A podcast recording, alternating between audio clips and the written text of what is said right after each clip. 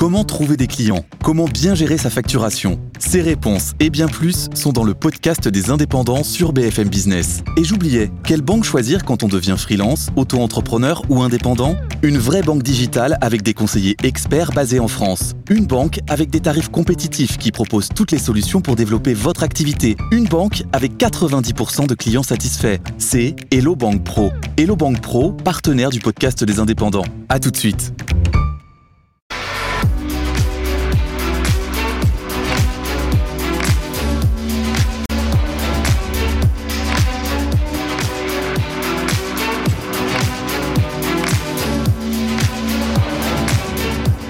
BFM TV, BFM Politique. Benjamin Duhamel. Bonjour, bonjour à tous. Vous regardez BFM Politique, votre grande interview politique euh, du dimanche, cette semaine, en direct du Salon de l'Agriculture avec un invité, Jordan Bardella. Bonjour Jordan Bardella. Bonjour Monsieur Duhamel, merci Président de votre invitation. du Rassemblement National, tête de liste aux Européennes. Beaucoup de sujets à aborder avec vous, évidemment.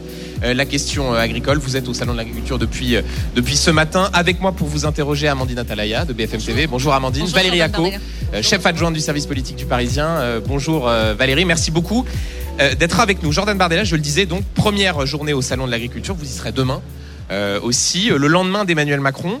Euh, je vais vous citer ce qu'a dit il y a quelques instants le ministre de l'Agriculture, Marc Fesneau, qui était hier avec le président de la République. Ouvrez les guillemets, une visite réussie, ce n'est pas de faire des selfies. Euh, voilà ce qu'il a dit vous concernant. Euh, vous faites plus de com que de fond en faisant euh, des selfies ici au Salon de l'Agriculture c'est le mépris habituel de, la Macronie.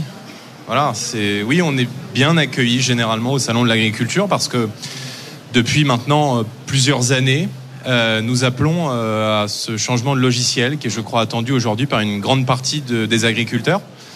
Euh, D'abord euh, à l'égard de la politique européenne, euh, la multiplication des accords de libre-échange, la surtransposition des normes, la soumission au pacte vert et à l'idéologie de l'écologie punitive sont des axes qui pénalisent grandement euh, la France euh, agricole et, et par-delà la France rurale. Ouais. Mais, Mais on, va venir à tous ces je sujets. veux dire, quand on voit hier la manière dont a été accueilli le président de la République, parce que il est en fonction en fait, et peut-être Ouais. de réagir à ce qui s'est passé hier est peut-être plus intéressant sur le plan politique que de réagir à la manière dont nous sommes accueillis Mais vous trouvez par le monde agricole ici. Et je dis une chose Ouais. très simple, c'est qu'Emmanuel Macron n'a semble-t-il plus les capteurs de son propre pays. Et que sans doute il ne se rend plus compte de la brutalité, de, euh, les, de la douleur que provoque aujourd'hui la politique qu'il conduit et de la manière dont il gouverne Et- notre pays. C'est ça le sujet. On va revenir sur tous les éléments que vous avez abordés, mais simplement vous dites il faut se rendre compte de la façon dont il a été accueilli hier. Est-ce que vous, que l'on entend souvent euh, parler d'ordre, du respect des institutions, ça veut dire que vous n'avez pas été choqué de voir euh, des agriculteurs qui, pour certains, semblaient vouloir empêcher le président de la République de venir euh, inaugurer le, le- le- le salon quitte parfois à s'en prendre aux, forces de l'ordre, ça, ça vous choque pas quand euh, on est au salon de l'agriculture? Moi, j'ai une ligne rouge, euh, monsieur Duhamel, ce sont les violences. C'est la violence. Et j'ai toujours eu, euh, au regard de la conception que je me fais du débat démocratique, la violence comme ligne rouge. Maintenant, Emmanuel Macron a transformé notre pays, il a transformé l'hexagone en un octogone.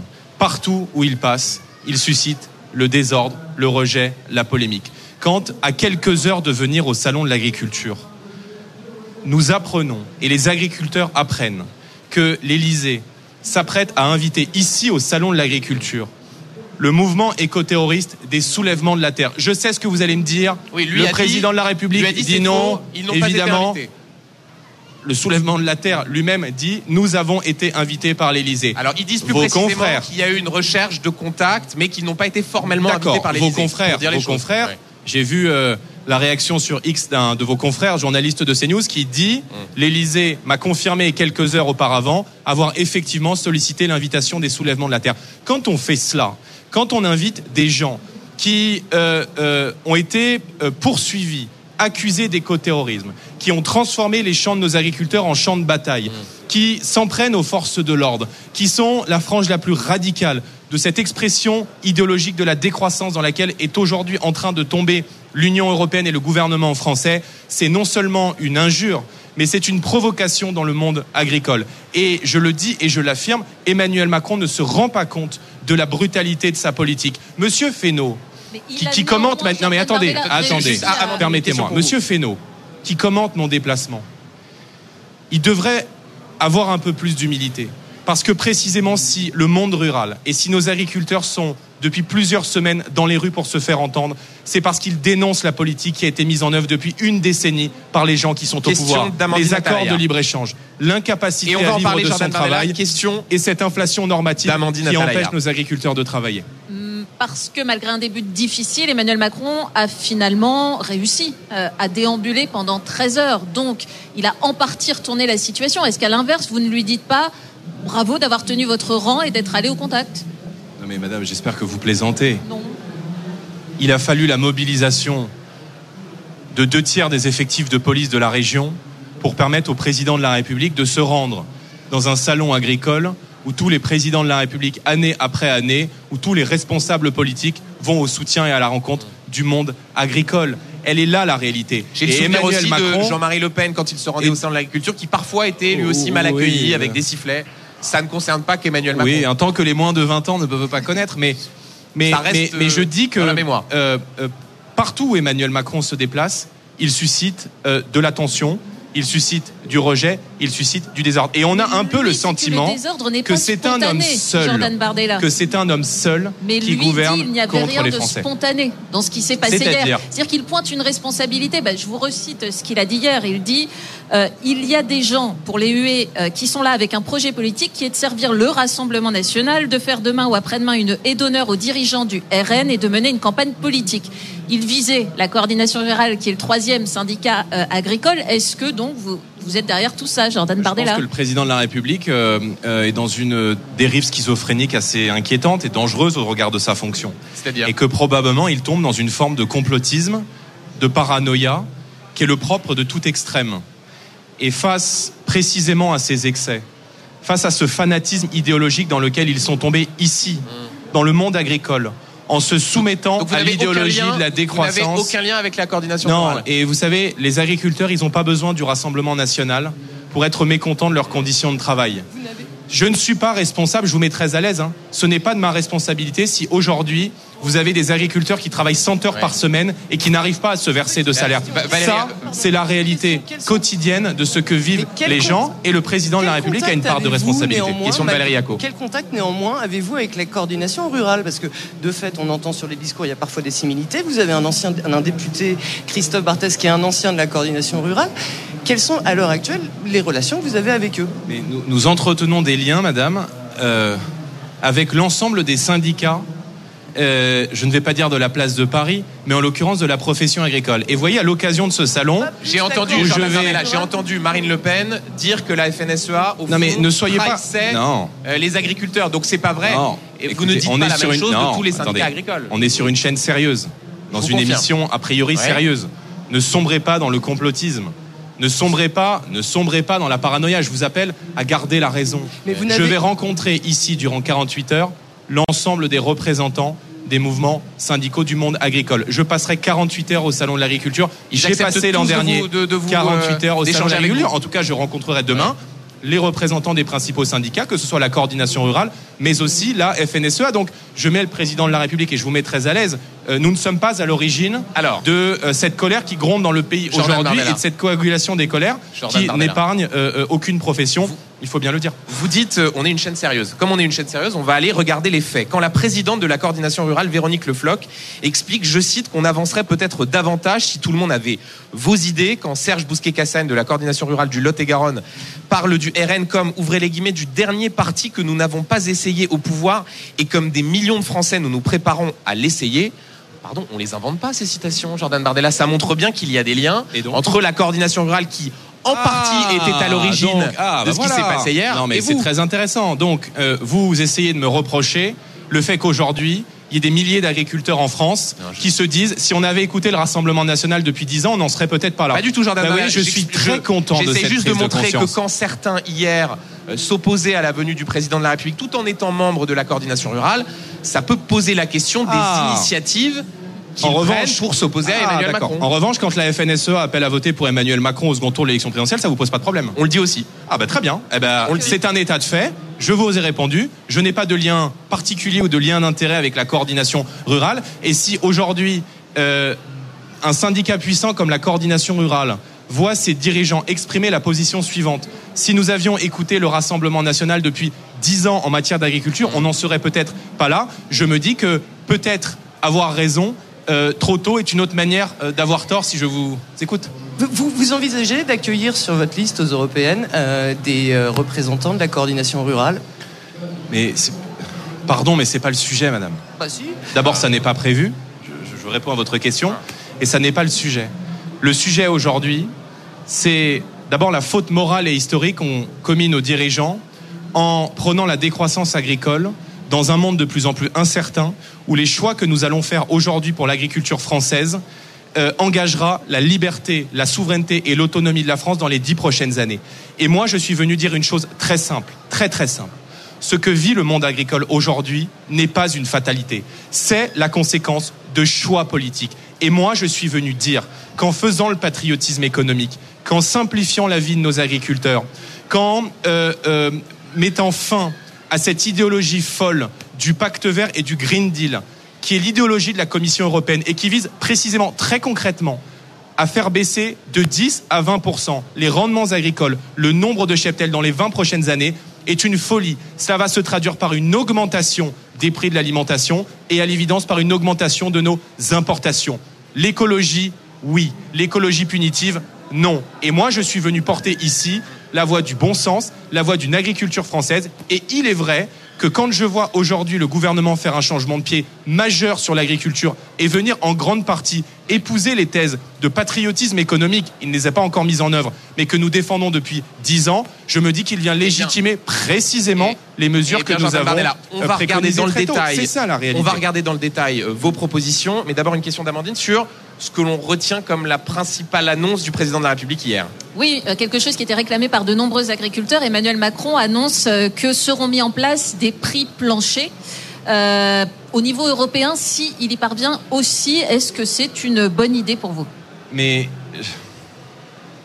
je suis désolé de dire que cette idée des prix planchers, d'abord nous avions défendu pendant la campagne présidentielle de 2022 la possibilité pour l'État d'intervenir dans ce rôle d'arbitre à partir du moment où il y avait une distorsion dans la fixation du prix trop forte mmh. entre les producteurs, les agriculteurs et le monde de l'agroalimentaire, c'est-à-dire les industriels ou euh, la grande distribution. Donc, sur le principe, nous sommes favorables à ce que l'État non seulement fixe les règles du jeu, puisse intervenir pour fixer à un moment donné des règles si la distorsion est trop abusive, et surtout qu'on puisse faire appliquer les principes de la loi Egalim. Les agriculteurs, ils disent quoi? C'est précisément ce qu'a dit Emmanuel Macron. J'y viens. Mmh. Les agriculteurs, ils disent quoi?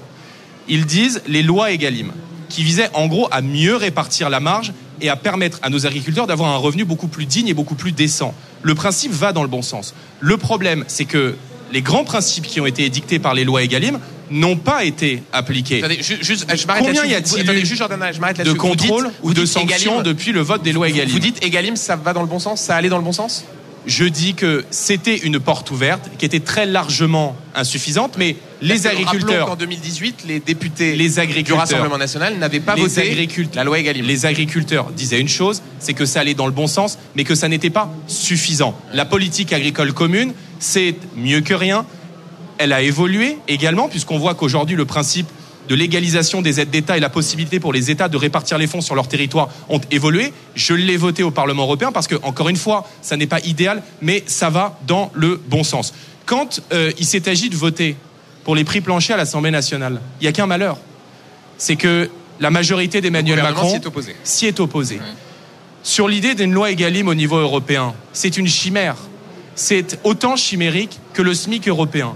Parce que penser qu'on va réussir à mettre sur le même plan d'égalité les productions françaises avec des productions polonaises ou ukrainiennes, c'est une folie. Et ça sera systématiquement la course au moins 10 ans. Parce que faire un égalim européen avec les marchés polonais ou avec les marchés ukrainiens, ça sous-entend euh, des prix polonais ou euh, des prix ukrainiens. Donc la France doit être capable de défendre ses intérêts et de faire entendre eh bien, euh, la voix d'un prix qui rémunère lorsque cela est nécessaire et charge à l'État d'intervenir lorsque la distorsion de concurrence est trop importante. Jordan dans un instant, Valérie Jaco va continuer à vous poser une question sur ce qu'a dit le président de la République hier. Je, rebondis sur euh, ce que vous dites à l'instant. Vous vous rappelez, et de fait, peut-être ceux qui nous regardent ne le savent pas, euh, que vous avez voté la PAC en 2021. On est d'accord là-dessus? Oui, tout à fait. Vous l'avez voté au Parlement européen.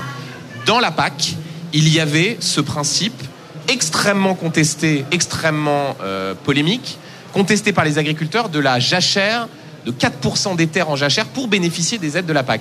Est-ce que franchement vous êtes les mieux placés aujourd'hui pour parler de la surtransposition des normes, de la colère des agriculteurs face à ces règles, si vous avez voté la PAC qui incluait précisément cette règle? Mais cette règle, nous l'avons combattue. Alors pourquoi avoir au voté Parlement la PAC? européen Mais parce que vous savez que euh, nous sommes dans l'opposition au Parlement européen. Et ça, je, je Oui, ça je- nous a pas échappé, voilà, ça vous a pas échappé. Je ne suis pas sectaire. Quand il y a des mesures qui vont dans le bon sens, qui ne sont pas idéales, mais qui permettent un peu et à minima d'améliorer le quotidien de nos agriculteurs, qui aujourd'hui n'arrivent plus à vivre de leur travail et dépendent des aides européennes, eh bien, je vote ces mesures. Voilà. Et il y a qu'une, Malgré- réalité, malgré le, malgré le fait, malgré le fait que ces textes ne soient pas parfaits. Mais quand nos agriculteurs ont aujourd'hui Là, c'est plus le que coup- pas parfait, quand nos, hein. nos agriculteurs aujourd'hui ont aujourd'hui le couteau sous la gorge et qu'ils disent ne pas pouvoir vivre de leur travail et dépendre aujourd'hui d'aide, si la politique agricole commune, qui est loin d'être parfaite, permet un peu d'améliorer leur quotidien, alors Donc je vote pas d'avoir voté Et je regrette de ne pas avoir été aux manettes à ce moment-là. Parce que précisément que si nous avions été aux manettes, alors il n'y aurait eu ni la stratégie de la ferme à la fourchette qui impose la baisse des rendements agricoles, ni le plan éco-phyto qui prive euh, nos agriculteurs de produits pour travailler alors même qu'il n'y a pas d'alternative et que euh, eh bien euh, la, vie de leur exploitation dépend de ces normes et dépend de ces interdictions qui sont euh, organisées dans des bureaux à la Commission à Bruxelles. Et je vais même vous dire, si Emmanuel Macron est sincère sur sa défense du monde agricole français tel qu'il l'a prôné hier, il doit déposer un veto et s'opposer à un deuxième mandat d'Ursula von der Leyen à la tête de la Commission européenne. Parce qu'on ne peut pas remettre euh, euh, le- la vie de nos agriculteurs entre les mains de leurs bourreaux.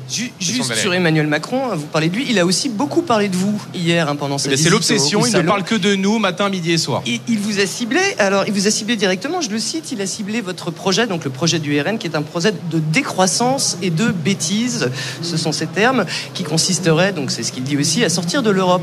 La campagne des Européennes, elle a commencé hier au Salon de l'Agriculture Pourquoi mentir? Dire, On peut avoir un débat de manière sereine, projet contre projet. Sur quoi il ment? La sortie de l'Union européenne est-elle au programme? Est-elle dans mon programme pour les élections européennes? Alors certes, on veut la réformer de fond en comble. Et il y a un certain nombre de choses qui nous posent problème. Mais voulons-nous sortir de l'Union européenne? Pourquoi mentir? Lorsqu'ils nous accusent de défendre l'idéologie de la décroissance de manière totalement schizophrénique, après précisément avoir soutenu, encouragé, voté le Green Deal, la baisse du nombre de cheptels, la baisse des rendements agricoles, l'interdiction à l'horizon 2050 de la moitié des produits, euh, des produits phyto, c'est lui qui soutient l'idéologie de la bien décroissance. sortir des traités de libre-échange. Ça, ça, son point est, Mais je- est nous juste sommes et il le conteste. Mais madame, quand on met en concurrence nos agriculteurs avec des produits du bout du monde qui ne respectent aucune des normes économiques, sociales, sanitaires, environnementales qu'on impose à nos agriculteurs français, quel est le bon sens là-dedans? Quelle est la plus-value pour les Bah, agriculteurs le bon français sens, c'est que la France a besoin d'exporter Mais- et qu'on a certains exemples de traités qui euh, sont bénéfiques à la France. Mais alors, Par à ce exemple, moment-là, CETA. madame- Non, mais pour rentrer sur un exemple précis, le CETA, euh, traité qui entre en vigueur en 2019 entre la France et le Canada, bénéficie à aux vendeurs de viande bovine, de vin, de fromage. On exporte beaucoup vers le Canada et à l'inverse, les importations de viande canadienne sont très faibles. Donc nos marchés n'ont pas été on inondés. Donc pourquoi devrait-on abandonner tous les traités de libre-échange? Mais vous, vous ne vous posez pas la question pourquoi est-ce que nos agriculteurs sont vent debout contre le Mercosur? Oui, C'est pas la même chose. Pardon, Jordan Bardella. Là, Ah, Amandine, vous parlez du CETA. Mercosur, ce que dit le gouvernement, c'est en l'état, compte tenu du risque, non seulement en termes de normes, en termes d'écologie, on s'y oppose. Mais bien. quand on regarde très Donc, précisément le CETA, On avance. ce Donc, qui est des- vrai, c'est que ça a bénéficié On à l'agriculture française. Donc, il y a. Je ne dis pas qu'il faut mettre des murs.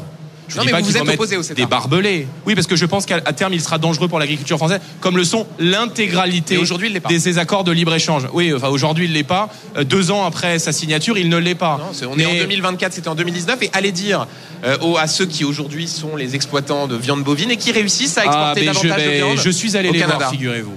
Et figurez-vous que euh, les éleveurs de viande, dont on sait que l'élevage est le parent pauvre de l'agriculture, sont extrêmement inquiets de la multiplication de ces accords de libre-échange. Je ne suis pas dogmatique en matière d'économie. Moi, je suis pour que l'économie française, elle tourne. Je suis du côté de nos entreprises. Je suis du côté de la France du Donc, travail. Mais je défends et exactement. Ouais. Je défends le patriotisme économique et je défends précisément l'instauration de clauses miroirs. Et, et- et je m'offusque toujours de constater qu'à chaque fois qu'on s'ouvre et qu'à chaque fois qu'on ouvre nos marchés, sans doute pour faire plaisir aux Allemands, pour leur permettre d'exporter euh, des voitures euh, euh, à tout le monde, eh bien l'agriculture française soit systématiquement le parent pauvre et le perdant de ces accords de libre-échange. Donc il faut faire du patriotisme économique, il faut non seulement protéger nos marchés avec des clauses miroirs, il faut également permettre, et ça c'est cette grande loi Mangeons français que je défendrai pendant ma campagne européenne, de donner à nos agriculteurs français dans la commande publique une priorité dans les cantines des collèges, des écoles et des lycées. Justement, Jordan Bardella, vous parliez des éleveurs. Jean-Louis, qui est un éleveur de vaches charolaise dans Lyon a une question pour vous. On l'écoute. Depuis 6 euh, ans que vous êtes à l'Europe, on n'a vu aucune proposition arriver de votre mouvement. Et sans l'Europe et sans, pour moi, le marché européen, je n'existerais pas. Donc, quelles sont concrètement vos propositions en faveur de l'élevage et du monde de l'élevage par rapport à l'Europe? Qu'est-ce que vous répondez à, Jean-Louis qui dit concrètement euh, quelles propositions vous faites pour que les agriculteurs puissent exercer dans le cadre du marché européen? Et ce qui d'ailleurs montre bien au fond qu'il reste ce doute quant à votre parti. Vous dites, on proposait le Frexit avant, on ne le propose plus aujourd'hui. Mais il y a encore ce doute-là, euh, d'une forme de duplicité vis-à-vis. mais vous euh, alimentez vous-même le doute, alors que vous savez pertinemment que je ne souhaite pas sortir de l'Union européenne ni du marché commun. Le président de la République, qui manifestement est un menteur pathologique, alimente ce doute. Pourquoi nous combattre sur des arguments malhonnêtes? Moi, je souhaite être combattu politiquement et démocratiquement sur mes convictions et mes idées, pas sur des caricatures. Alors Jean-Louis, sur le marché non, mais je vais vous répondre de manière très simple. Nous ne sommes pas en faveur de la sortie du marché commun. Nous souhaitons, en revanche, en revanche, qu'on puisse retrouver des règles et qu'on puisse rétablir un semblant de concurrence au sein de l'Union européenne. Et c'est la raison pour laquelle je défendrai dans le cadre de ma campagne européenne et que nous mettrons en œuvre à la tête de l'État, si nous arrivons au pouvoir en 2027, la possibilité de légaliser les aides d'État, c'est-à-dire concrètement de faire du patriotisme économique et notamment dans la commande publique, d'avantager les entreprises françaises. Oui, mais parce que vous voyez justement sur cette, euh, sur cette question, vous proposez notamment que les cantines françaises puissent s'approvisionner auprès de producteurs locaux qu'elles en aient le droit.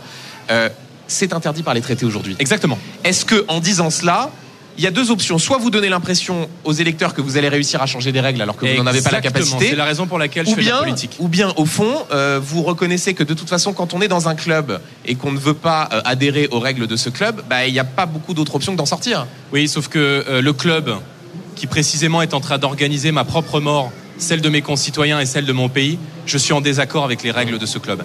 Et les règles de ce club aujourd'hui, qui s'appelle l'Union européenne, elles sont précisément en train de mener l'agriculture française à son effacement, à sa disparition et à la précarité économique de nos agriculteurs. Donc, moi, je suis en faveur euh, de la coopération européenne. Je ne suis pas contre l'Europe, mais je suis, en revanche, opposé au fonctionnement actuel de l'Union européenne. Et vous avez raison de rappeler que nous sommes tenus aujourd'hui par des règles et notamment par des traités, et ça fera notamment partie des réformes que la France, qui est l'un des premiers contributeurs au budget de l'Union européenne, impulsera lorsque nous arriverons à la tête de l'État. Euh, je le souhaite le plus tôt possible, parce que comme le rappelle euh, euh, beaucoup de monde, effectivement que si on avait écouté le Rassemblement national il y a dix ans, alors je crois qu'on n'en serait pas là. Jordan Bardella, on continue cette discussion dans un tout petit instant. Restez avec nous dans BFM Politique. Benjamin Duhamel. Vous regardez toujours euh, BFM Politique en direct du Salon de l'Agriculture. Notre invité euh, Jordan Bardella, euh, président du Rassemblement national. Encore quelques questions sur l'agriculture. Il y a un instant, vous rappeliez votre, opposition au, traité de libre-échange en expliquant que ça tuer l'agriculture à petit feu, si je résume à peu près vos, propos. Bah, C'est-à-dire que ça impose des règles du jeu qui, ne sont pas les mêmes règles euh, qu'on impose avec sévérité aux agriculteurs français. Comment est-ce que vous expliquez que votre groupe Identité et Démocratie au Parlement européen euh, en majorité et voté euh, le traité de libre-échange avec la Nouvelle-Zélande. Est-ce que c'est possible de siéger au Parlement européen? euh, On a voté contre. Hein. Oui, vous, mais vous siégez avec des forces politiques, notamment votre ami euh, Matteo Salvini, la, Ligue, qui vote le traité de libre-échange avec la Nouvelle-Zélande. Est-ce que non, non, mais vous parliez de changer l'Union européenne de l'intérieur? Est-ce que c'est possible d'avoir de telles divergences de vues avec ses principaux alliés? Je veux bien que j'ai tous les torts, ça j'ai compris que j'aurai tous les torts jusqu'à la fin de l'émission, mais, du tout, je suis comptable. Je suis comptable de ce que, fait les, de ce que font les députés et de ce que font mes eurodéputés au Parlement européen. Mmh. Je ne suis pas comptable de ce que font les eurodéputés italiens, malgré l'amitié que je peux avoir pour Matteo Salvini. Qui sont vos alliés Si, d'accord, mais si vous voulez créer une minorité de blocage, voire dans vos rêves une majorité avec mais je ne suis pas italien. Ça nous a pas échappé. J'ai quelques origines italiennes, mais je ne suis pas italien. Par conséquent, si les Italiens estiment que cet accord commercial est bon pour l'Italie, tant mieux pour eux. Moi, j'estime que l'accord avec la Nouvelle-Zélande, qui va entraîner l'importation d'une quantité massive de lait en poudre, va constituer vous et entraîner une concurrence déloyale avec euh, les producteurs de lait et les éleveurs de lait français. Et vous leur avez dit donc Fin de l'histoire. Qu'ils se trompaient Mais je, je, je suis souverainiste. Donc je respecte la position des Italiens. on peut pas, je ne suis pas comptable de ce que souhaite l'Italie pour son pays. si l'Italie décide que tel texte européen est bon pour l'Italie, alors elle le vote. Si j'estime que ce texte qui est décidé par la Commission européenne, car elle a l'initiative des lois, euh, elle n'est pas celle du Parlement européen, euh, euh, c'est nocif pour l'intérêt français, alors je ne le vote pas. Question d'Amandine Atalaya. Ça me semble être du bon sens sur les métiers en tension, euh, Jordan Bardella, parce que lors de l'examen du projet de loi immigration, vous étiez opposé à cette idée du titre de séjour pour les métiers en tension. Et là, euh, samedi prochain, euh, va être rajouté le secteur de la production agricole dans les métiers en tension parce que c'était une forte demande des agriculteurs. Est-ce que donc ça vous fait changer d'avis pour ne pas être en porte-à-faux avec les agriculteurs? Je ne change pas d'avis d'une semaine sur l'autre. Euh, je, dis que. Peut-être pas d'une semaine, mais. Euh, euh, on peut pas se contenter, quand euh, on trouve pas de la main-d'œuvre dans une filière, de se dire OK, on fait appel à l'immigration. Et c'est ce que je reproche au gouvernement. Il faut comprendre pourquoi est-ce que l'attractivité aujourd'hui du métier d'agriculteur baisse. Pourquoi est-ce que il y a moins là, là, ils ont besoin d'une aide d'urgence Laissez-moi vous répondre. Laissez-moi vous répondre. Pourquoi est-ce que les lycées agricoles sont de moins en moins pleins. Pourquoi est-ce qu'on a une jeunesse agricole aujourd'hui qui n'arrive plus à s'installer? C'est ça l'enjeu. Quand on a mis en place un numerus clausus, j'y étais opposé, qui a contraint la formation du nombre de médecins en France. On vient dire dix ans après, on manque de médecins, on est obligé au pied du mur devant le fait accompli d'aller chercher des médecins à l'étranger, sinon on peut pas être français. Mais est-ce que là-dessus précisément, est-ce que c'est une bonne idée de rajouter je suis, les métiers du secteur agricole dans la liste des métiers en tension? J'y suis opposé. La possibilité d'abord de régulariser quand on a un besoin économique, que ce soit euh, vis-à-vis des médecins, que ce soit vis-à-vis des soudeurs aux États-Unis, parce qu'on a affaibli euh, le, financement et la structure de la filière nucléaire française, ça existe déjà. J'ai dit et j'ai maintenu que cet article de loi euh, de 4 devenu 3 bis dans le projet de loi immigration était un appel d'air pour l'immigration euh, clandestine. Donc je suis favorable à ce qu'on revalorise les métiers manuels, à ce qu'on revalorise les filières professionnelles, à ce qu'on facilite l'installation des jeunes agriculteurs, à ce qu'on facilite la transmission on sait qu'il y a un agriculteur sur deux qui va arriver en retraite dans les 10 ans. Je suis favorable. Nous le mettrons en œuvre à l'abrogation des droits de succession à la condition que l'agriculteur s'engage à garder son exploitation durant 10 ans. Ça, c'est du pragmatisme économique. Ça, c'est du bon sens. Et c'est ce qui, je crois, attendent aujourd'hui une majorité de gens qui ne veulent plus d'idéologie. Le problème, c'est qu'on est dirigé depuis des années par des gens qui sont des fanatiques, qui sont... Non, j'essaie d'être pragmatique. J'ai des convictions, mais je pense que l'économie, c'est quelques convictions avec une bonne dose de pragmatisme, et probablement c'est ce pragmatisme qui manque aujourd'hui à la classe politique. Question de Valérie Acco. Jordan Bardella, vous êtes également la tête de liste du Rassemblement national pour les élections européennes. Aujourd'hui, on apprend dans la tribune du dimanche que euh, la tête de liste de la majorité présidentielle a enfin été désignée. Il s'agit de Valérie Ayer, c'est une fille d'agriculteur, c'est une eurodéputée chevronnée, hein. elle était la, la, tête de Renew, euh, le, parti, le, le, groupe euh, de la majorité présidentielle au Parlement européen. Est-ce que c'est une candidature que vous redoutez? Euh, non, pas vraiment, mais c'est une, eurodéputée que je respecte, euh, qui siège dans l'hémicycle du Parlement européen, qui est la présidente euh, du groupe de la majorité d'Emmanuel Macron à Bruxelles et à Strasbourg. Ça va donc être intéressant de confronter les visions, parce qu'en l'occurrence, ma future adversaire, même si je considère que mon adversaire dans cette campagne, c'est Emmanuel Macron, voire Gabriel Attal, malgré le fait qu'il ne souhaite pas débattre. Mais elle va Marine donc Le Pen, et Marine Le Pen ne veut pas débattre avec. Qu'elle va donc être oui, enfin, on a, cru comprendre. Vous m'avez tous interrogé sur vos plateaux pendant trois semaines en me disant qu'est-ce que vous pensez de Gabriel Attal, l'arme anti-Bardella? Ben, j'ai dit à ce moment-là, on va avoir l'occasion de débattre ensemble. Et je déplore que Gabriel Attal ne souhaite pas débattre. Mais c'est très intéressant parce que la majorité d'Emmanuel Macron, dans le cadre de ces élections européennes, va devoir défendre ce qu'ils ont fait au Parlement européen, qu'ils ont voté la stratégie de la ferme à la fourchette qui impose la décroissance agricole, les accords de libre-échange, le pacte vert, le Green Deal, le pacte migratoire, les atermoiements sur le nucléaire et donc sur un prix attractif pour l'électricité en France. Ils vont devoir défendre cela. Et moi, j'appelle tous les Français, d'où qu'ils viennent, qu'ils aient voté Rassemblement national ou non par le passé, à faire en sorte que la vague qui nous porte, la vague Rassemblement national, et donc la sanction infligée à Emmanuel Macron, parce que je suis le seul à pouvoir arriver devant la liste d'Emmanuel Macron, soit la plus forte et la plus vaste possible, pour faire entendre au Parlement européen la voix des peuples, la voix des nations libres, comme nous l'avons fait en mettant les macronistes en minorité à l'Assemblée nationale en juin 2022 lors des élections législatives. Mais je souhaite une bonne campagne à euh, celle qui sera désignée euh, comme étant ma rivale lors des élections européennes puisque on le disait, Marine Le Pen ne veut pas débattre avec Gabriel Attal et que Gabriel Attal ne veut pas débattre avec vous. il ne faut pas qu'il brûle les étapes, Gabriel Attal. Non, non mais est-ce que vous, vous accepterez de débattre venant, de quelqu'un qui a 28 ans et qui est président d'un parti politique Je pourrais vous faire le même reproche. Vous avez une très belle carrière pour, votre âge et, lié, à votre mérite. Je fais pas, c'est gentil, je fais pas de politique. Mais, mais, mais soyons très Mais la fin de la question, c'était est-ce que vous accepterez de débattre avec Valérie Ayer? Mais on fera des débats. Et toutes les chaînes de télé, dont la vôtre d'ailleurs, ont déjà pris date pour organiser des débats. Donc je débat. moi, j'ai pas peur du débat. Là, un débat en face à face. Est-ce que vous accepterez de débattre avec elle Non, je euh débattrai en, Enfin, je veux dire, on est donné aujourd'hui gagnant des élections européennes, possiblement gagnant de la prochaine élection présidentielle. Par conséquent, je débattrai avec les responsables politiques de la majorité. Excusez-moi, mais ah, Madame Ayer, excusez-moi, Madame Ayer a été choisie après 25 refus de gens qui ne veulent pas conduire la liste d'Emmanuel Macron. Enfin, faut peut-être s'interroger. Pourquoi d'elle Parce que vous disiez il y a un instant, oui, je Mais je ne le dis pas, c'est écrit. De, vous dites quoi C'est un choix par défaut, c'est ça? Je ne sais pas moi qui le dis, ce sont vos confrères de la tribune qui ont expliqué que le choix de Madame Maillard, c'était le choix après quasiment 25 refus de Monsieur le maire, de Monsieur Breton. Personne n'a envie d'aller défendre les couleurs d'Emmanuel Macron dans ces élections de mi-mandat. Pourquoi? Je veux dire, si leur bilan il est si formidable, si leur bilan en matière d'agriculture, d'énergie, d'immigration est si formidable, pourquoi est-ce que personne ne veut venir le défendre? Pourquoi est-ce que personne ne veut venir débattre? Je vous rappelle que euh, à plusieurs reprises, votre chaîne m'a proposé un débat avec Monsieur Dupont-Moretti, avec Monsieur Darmanin, avec euh, euh, Monsieur Attal, et que au moment où nous nous parlons, ces ténors de la majorité ont refusé le débat. Pourquoi? Donc vous renouvelez cette demande de débattre avec des principaux ministres, Gérald Darmanin.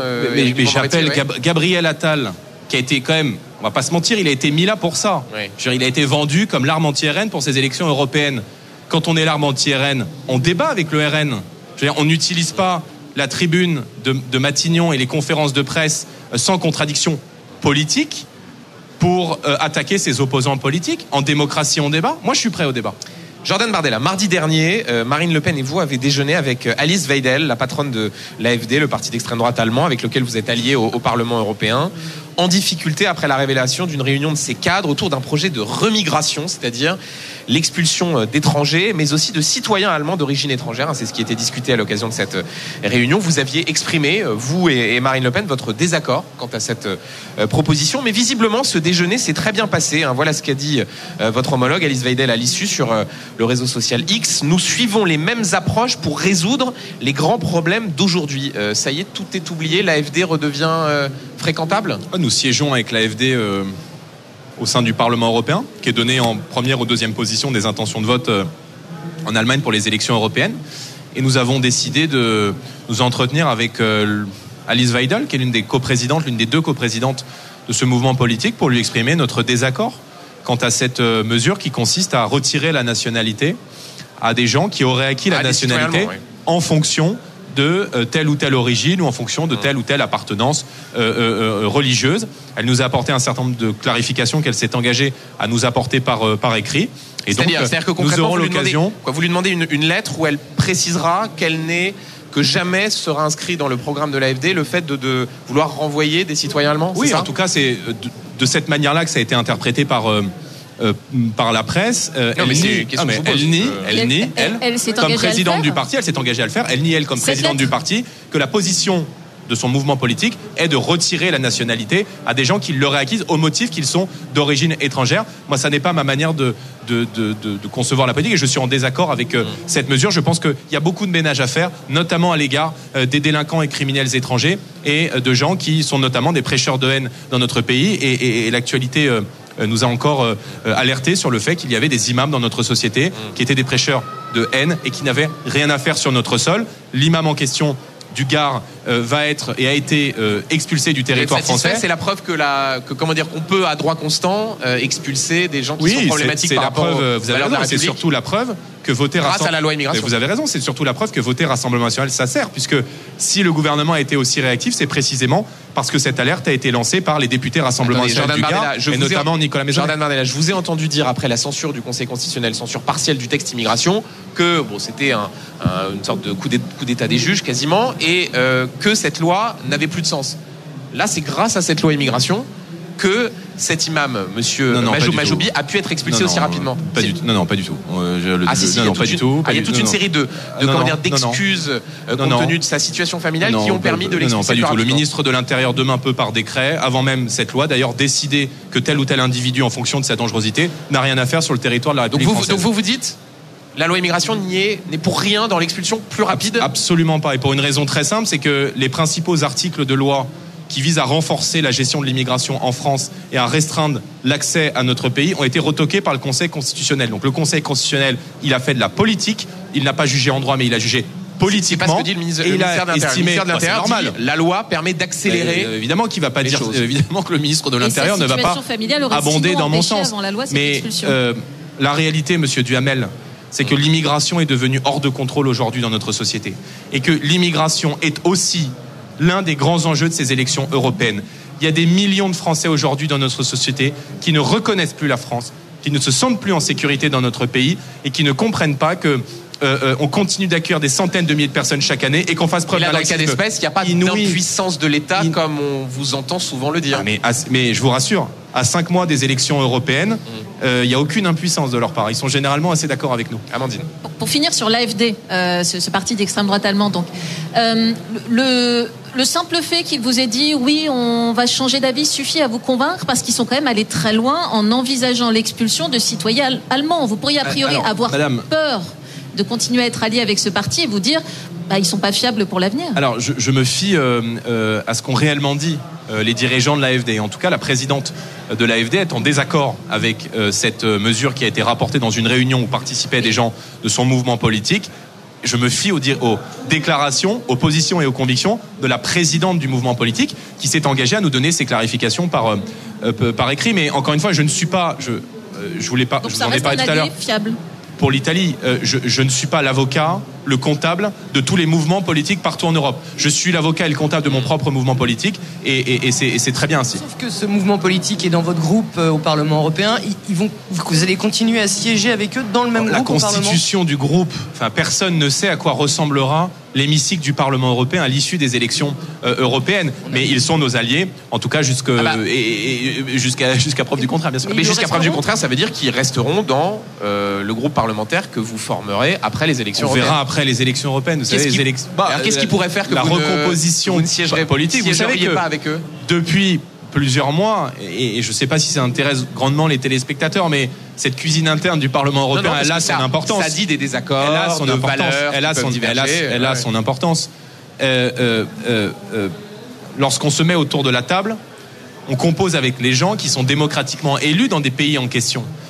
Les gens de l'AFD, les gens du mouvement politique AFD, sont donnés aujourd'hui en tête, sinon en deuxième position, dépendamment des sondages, des intentions de vote en Allemagne. Donc les peuples s'expriment et ça n'est pas à la presse de dire si tel ou tel mouvement politique est de bonne morale ou de mauvaise morale. Amandine. Pour poursuivre sur vos alliés européens, euh, l'Italien Matteo Salvini a estimé euh, sur euh, après la mort d'Alexei Navalny qu'il revenait aux médecins et aux juges russes de faire la lumière sur les conditions dans lesquelles Alexei Navalny est mort, ce qui a créé aussitôt une polémique. Est-ce que vous faites aussi confiance aux médecins et aux juges russes pour faire la lumière sur ce décès?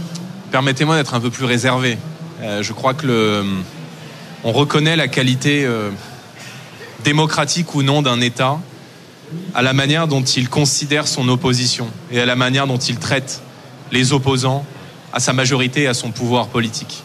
Et de ce point de vue-là, je crois que euh, le régime russe a évidemment une part de responsabilité majeure dans la mort du principal opposant au président Poutine, bien Donc C'est la responsabilité directe de Vladimir Poutine ce qui s'est passé?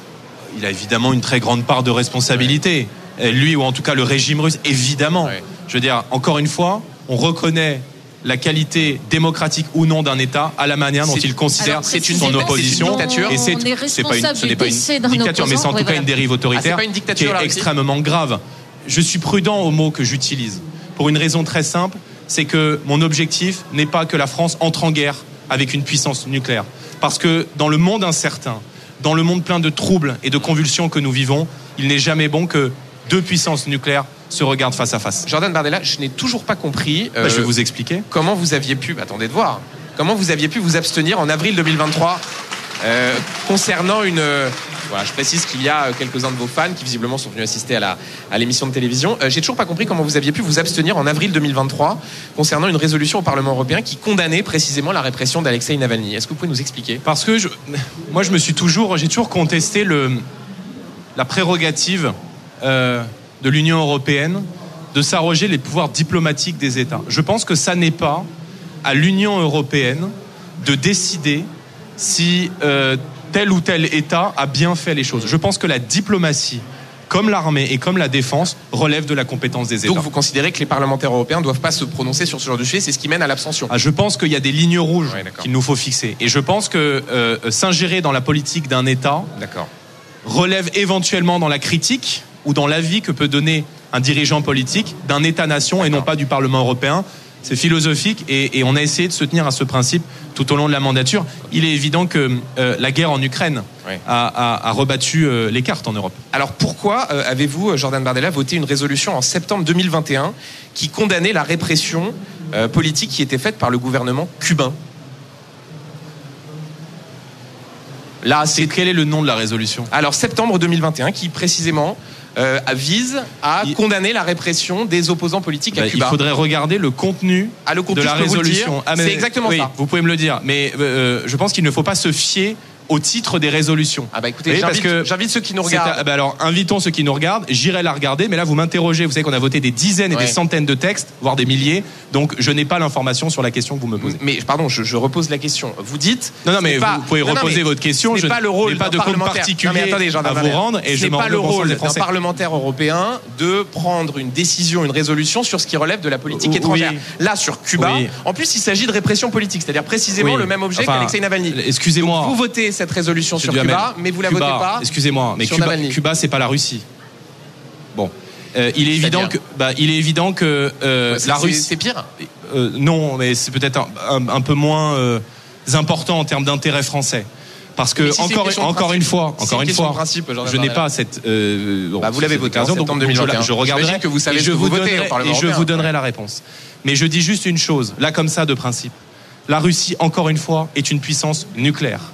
Et donc, je suis extrêmement vigilant à ce que euh, la Russie et la France ne franchissent pas dans leurs relations des lignes rouges, eu égard et au regard de, du système de dissuasion qui est à la fois celui de la France, celui de la Russie et de nos liens historiques pardon de vous dire que les relations entre la France et Cuba et une dégradation des relations entre la France et Cuba serait peut-être un peu moins dommageable pour la paix dans le monde et la paix en Europe. D'accord, Jordan Bardella, mais si c'est une position de principe, la position de principe doit valoir surtout là. Et juste, je rebondis il y a un an. D'ailleurs, je vous avais reçu à cette occasion sur BFM TV. Vous aviez signé une tribune dans l'opinion qui parlait d'une naïveté collective euh, à l'égard de, la Russie de, de Vladimir Poutine. Est-ce que là encore, ces votes au Parlement européen ne sont pas le signe de précisément cette, cette naïveté collective. C'était, voilà, avril 2023, c'était il y a même pas un an, le fait de ne pas voter une résolution qui condamnait la répression d'Alexei Navalny. Vous me reprochez quoi? J'ai pas compris. Une naïveté vis-à-vis de Vladimir Poutine, si vous ne pouvez pas voter cette, cette résolution. non mais je parle de naïveté collective. Bah ça vous inclut donc. Quand le président, bien sûr, quand le président de la République, Emmanuel Macron, élu en 2017, reçoit en grande pompe le président Poutine à Versailles, ça ne vous pose aucun problème? On l'a dit. Quand, oui, vous l'avez dit, bon, euh, vous l'avez très en messe basse. Hein. Non, non, pas du tout. Quand euh, euh, Monsieur Le Drian s'envole pour rencontrer son homologue à l'été 2017, après l'élection d'Emmanuel Macron, pour invoquer des coopérations en matière de défense et de sécurité avec la Russie, ça ne vous pose pas de problème. En revanche, quand Marine Le Pen, candidate à l'élection présidentielle, est reçue par Vladimir Poutine avant le déclenchement de la guerre, je veux dire, on parle de positionnements politiques qui ont 5 ou 10 ans. Moi, je ne reproche pas à Emmanuel Macron des positions politiques qu'il a eues à l'égard de la Russie il y a 5 ou 10 ans. Parce que précisément le Vladimir Poutine qui mmh. décide d'envahir l'Ukraine, de violer la souveraineté territoriale d'un État, de déclencher la guerre, n'est pas le Vladimir Poutine d'il y a 5 ans ou d'il y a 10 ans. Ça s'appelle de la réelle politique. Et encore une fois, en la, matière, il ne faut pas faire d'idéologie. On ne fait de la politique que sur des réalités. Sur la lutte contre Vladimir Poutine, on arrive aux, deux ans euh, du déclenchement de, de la guerre en Ukraine. Et euh, demain, Emmanuel Macron va organiser une conférence internationale d'aide à l'Ukraine. Est-ce que vous, Jordan Bardella, vous souhaitez que l'aide soit encore accentuée pour aider l'Ukraine ou pas? Ça dépend quelle aide. Je, veux dire, euh, que la France aide et accompagne un pays qui est en guerre. Financière, militaire. À trois heures de vol de Paris, j'y ai toujours été favorable. Et j'ai toujours indiqué que le rôle de la France, devant la violation de la souveraineté territoriale d'un État ami, était d'apporter son aide à cet État. Mais vous posez des limites sur l'aide militaire. Nous avons été favorables à l'accueil de réfugiés ukrainiens, nous avons été favorables à l'envoi de matériel défensif, mais encore une fois, la Russie est une puissance nucléaire. Et nous avons toujours posé des lignes rouges. Parmi ces lignes rouges, il y avait notamment l'envoi de matériel militaire, de missiles longue portée, qui pourrait provoquer non pas seulement un enlisement de la guerre, comme c'est le cas depuis deux ans, mais qui pourrait précipiter l'ensemble du continent dans un escalade de la violence. Et vous dites que l'Ukraine doit gagner coûte que coûte, payé, dont nous avons payé le prix très cher. Est-ce que l'Ukraine doit gagner coûte que coûte Je pense que, mais il n'y a jamais, dans une guerre, il n'y a jamais de gagnant, il n'y a jamais de vainqueur. Je veux dire, ce conflit, encore une fois, il a fait 500 000 morts depuis le début euh, de la guerre, il y a maintenant deux ans, jour pour jour. Donc, on ne doit jamais oublier que l'objectif à terme, c'est de faire taire les armes, c'est de négocier la paix et pour cela de faire entendre à Vladimir Poutine qu'il n'y a rien à gagner en Ukraine et donc euh, conséquence de retirer ses troupes. Merci beaucoup Jordan Bardella, président du Rassemblement national, d'avoir été dans BFM Politique. Merci, Amandine, merci euh, Valérie Acco. Tout de suite, vous retrouvez Affaires suivantes, Ronald Guintranche, Dominique Rizet. Quant à moi, je vous retrouve ce soir 18h pour C'est pas tous les jours dimanche. Vive la politique. Bonne journée.